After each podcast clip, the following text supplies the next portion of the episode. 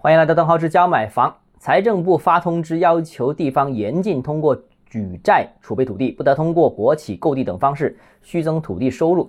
那这个政策对广州的土地市场和房地产市场会产生什么样的影响呢？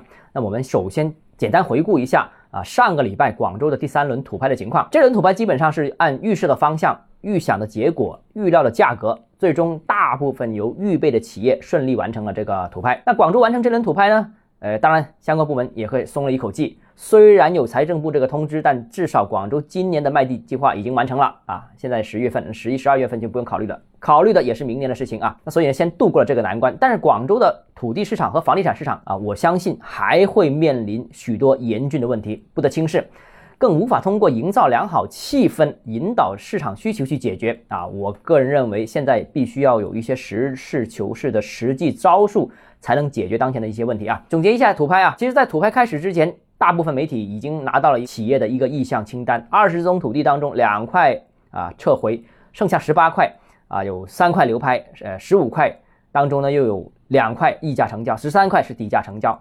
那我相信工作已经是做到位的了啊，该准备的东西都准备的，但凡市属区属企业是兜底嘛啊，所以呢这个是有保障的。那像广传这些地块。自己的地自己拿下来也是板上钉钉的事情。海珠两块地啊，溢价成交啊，这个不奇怪，因为报名就超过一家企业，所以举了几下牌啊，也溢价了。那那剩下的都是只有。一家报名企业的这些呃地块，这些企业基本上都是市属和区属企业，就符合财政部所说的那类企业。最终结果呢，还有三块流拍，流拍呢是一些本身做房地产的央字号的这样一个企业。所以我们昨天曾经谈到这个问题，就是你单靠央字号、国字号的房地产企业彻底呃接盘这个市场也不现实，因为民营房企撤退之后留下来的空白太大了啊，这些企业部门都能完全接下来，那所以呢变成了。呃，现在我们见到的市属区属企业，呃，托底的这种情况，如果他们不托底的话，那可能会不会有三分之二甚至更多的这样一个土地流拍呢？这个我觉得是一个值得关注的问题，而且可能性也不小啊。那部分呃企业出现了掉链子的这个这样一个情况，那广州有三块地流拍，我觉得这还是小事儿啊，这个毕竟也是少数啊。但是如果不再允许地方企业啊这个拿地的话，那看回广州的这轮土拍，那情况可能就会非常恶劣了，可能会有三分之二的土地出现流拍啊。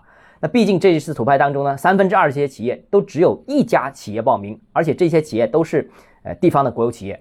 当然了，现在这个问题是啊，呃这个政策执行的严格程度到底到哪里？毕竟啊那些纯粹托底的平台企业部分。是属于这个本身真的干房地产这这行的，有一些呢，只是一些平台企业，它本身不干这行，干这行的，比如像越秀啊、珠江实业等等，但是真的是干这行，也是市属的国有企业，那他们拿地应该是没问题的。但是另外一些平台企业会不会啊被禁止？又或者说他们会不会真的转型又干房地产这个行业呢？这个可能也会直接影响到呃效果的情况啊。那好，今天节目先到这里啊，我们明天接着跟大家继续讨论。如果你个人购房有其他疑问想跟我交流的话，欢迎私信我或者添加我个人微信，账号是教买房六个字拼音首字母小写就是微信号 d h e z j m f。我们明天见。